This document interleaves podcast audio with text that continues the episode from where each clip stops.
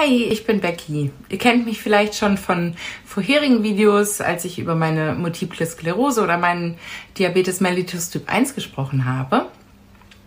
Heute möchte ich mit euch über das Thema Schlafstörungen reden. Und ich selbst habe nach knapp zehn Jahren, 2018, die Diagnose Narkolepsie erhalten. Und die Narkolepsie gehört zu den seltenen Erkrankungen und wird umgangssprachlich oft einfach auch als Schlafkrankheit oder Schlummersucht bezeichnet.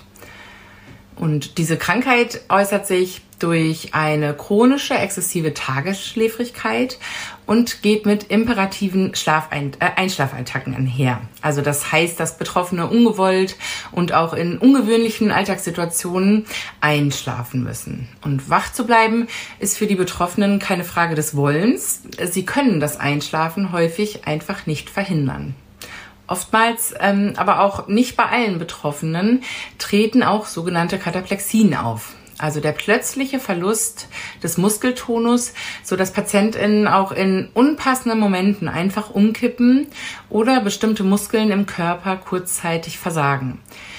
Und dieser teilweise oder vollständige Verlust der Muskelspannung tritt vor allem ähm, im vollen Be Bewusstsein auf und wird durch starke Emotionen wie zum Beispiel Freude, Lachen, Begeisterung, Scham, Ärger und Erregung oder Schreck ausgelöst. Zusätzlich äh, kann es zu automatischem Verhalten kommen. Also das heißt, wenn eine Handlung wie beispielsweise Kochen, Schreiben, Autofahren trotz schläfrigen Zustand und fehlender Kontrolle weiter fortgeführt wird. Daher die Konzentration, das Erinnerungsvermögen, das Reagieren auf äußere Reize logischerweise vermindert ist, kann das natürlich potenziell auch gefährlich werden. Und viele Patienten leiden auch unter Einschlafstörungen und unter fragmentiertem Schlaf. Das heißt, der Schlaf eines Patienten oder einer Patientin mit Narkolepsie ist generell wenig erholend und qualitativ nicht wirklich gut, da die neurologische Funktionsstörung die Bereiche im Gehirn betrifft, die Schlaf und Wachsein steuern. Und ein Großteil der Patienten erleben aber auch eben Schlafparalysen mit und auch ohne Halluzinationen. Dazu gehöre ja ich eben auch und dachte, dass ich euch heute einfach mal ein bisschen äh, mehr darüber erzähle. Also bei einer Schlafparalyse handelt es sich um eine Schlafstörung. Und schätzungsweise erleben ca. 8% der Gesamtbevölkerung mindestens einmal in ihrem Leben eine Schlafparalyse. Das kann familiär gehäuft auftreten, kann aber auch nur einmal und nie wieder vorkommen. Und bei einem Drittel davon werden diese Schlafparalysen von Halluzinationen begleitet.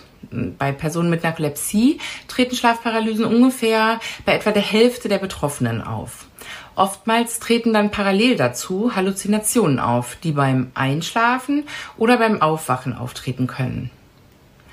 Jetzt müssen wir uns zunächst aber einmal kurz die verschiedenen Phasen anschauen, die unser Körper durchläuft, wenn wir schlafen.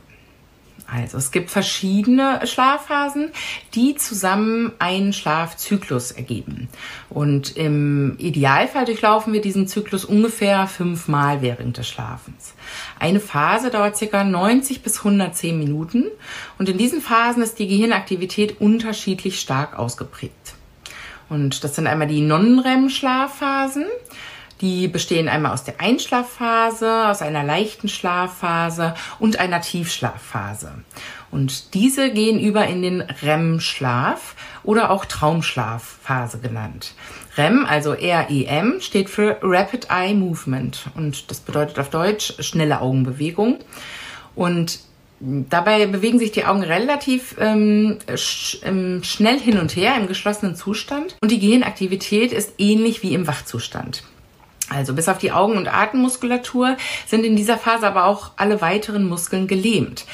Das macht Sinn, weil wir so in unserem Schlaf die Träume nicht ausleben können. Zum Beispiel, wenn wir träumen, dass wir fliegen, dass wir nicht plötzlich äh, einmal einfach aus dem Fenster springen würden. Wenn die Trennung der Schlafphasen nicht so wirklich gelingt, kommt es zu Schlafparalysen. Das passiert, wenn sich der Körper noch komplett paralysiert, also gelähmt, im REM-Schlaf befindet. Das Gehirn allerdings schon wach ist. Oder eben andersrum, wenn der Körper schon vorzeitig gelähmt ist, obwohl man noch gar nicht richtig eingeschlafen ist. Verantwortlich für die Muskellähmung ist eine Fehlfunktion der Signalübertragung in unserem Hirnstamm. Dadurch gelangen keine Befehle zum Rückenmark und deswegen erhalten auch die Muskeln keine aktivierenden Anweisungen. Der Geist ist hellwach und baut quasi die Lähmung mit in den Traum ein. Man hat dabei die Augen offen und kann sich auch ganz normal im Raum ähm, umsehen, so weit wie das Sichtfeld eben reicht, ohne seinen kompletten Körper bewegen zu müssen. Und der Zustand dauert manchmal nur ein paar Sekunden, kann aber auch wenige Minuten andauern. Und oft kommt es einem wahrscheinlich viel länger vor, als es eigentlich ist. Also so ist es, denke ich, bei mir öfters mal der Fall. Mm, auch in sehr stressigen Phasen, bei Schlafmangel oder auch bei einem ja, gestörten Schlafwachrhythmus können Schlafparalysen auftreten. Ähm, so wie das zum Beispiel auch beim, ja, bei der Schichtarbeit der Fall ist oder auch beim Jet Jetlag vorkommen kann. Halluzinationen treten deshalb auf, weil verschiedene Bereiche im Gehirn unterschiedlich aktiv sind. Es sind vermutlich irgendwelche Überbleibsel vom oder aus dem REM-Schlaf, womit das Gehirn ähm, ja nicht richtig klarkommt. Also Schlafparalysen sind das gruseligste und schlimmste, was man so erleben kann. Ich denke, jeder hatte schon mal einen Albtraum, aber eine Schlafparalyse ist um ein Vielfaches schlimmer, meiner Meinung nach. Eben, ja, weil es sich so real anfühlt und man sich so wehrlos und ausgeliefert vorkommt.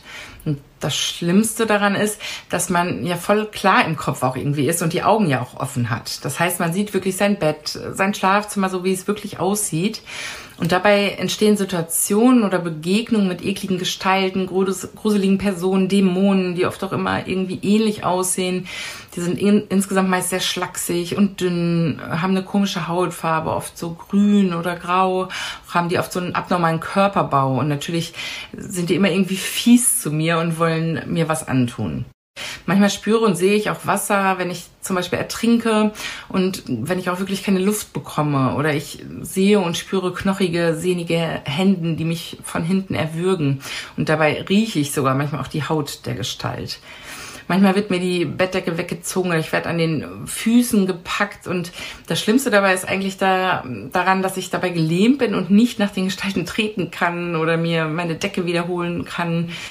Und ähm, ja, die Geräusche, die ich dann wahrnehme, hören sich oft so an, als hätte jemand so eine Bandansage in ganz schlechter Qualität aufgenommen, oft dann auch in langsamer Geschwindigkeit und mit tiefer oder ganz schriller Stimme, was es meist noch gruseliger wirken lässt. Und wenn ich eine Schlafparalyse mit einer Halluzination habe, spüre und sehe ich auch ganz deutlich sowas wie Schatten, etwas, was sich auf meine Brust legt, nehme Hitze und Kälte wahr höre Stimmen, Geräusche oder sehe, wie jemand an meinem Kleiderschrank steht oder sich auf mein Bett setzt. Das ist ganz unterschiedlich. Mal habe ich monatelang gar keine, dann mal wieder viermal in der Woche oder nur einmal eine in einem Monat. 2019 war es ganz schlimm bei mir. Da hatte ich sehr viele, wenn ich insgesamt zu wenig schlafe, generell sehr geschlaucht bin, viel Stress habe und ich dann tagsüber auf dem Rücken ungewollt einschlafe, passiert mir das häufiger.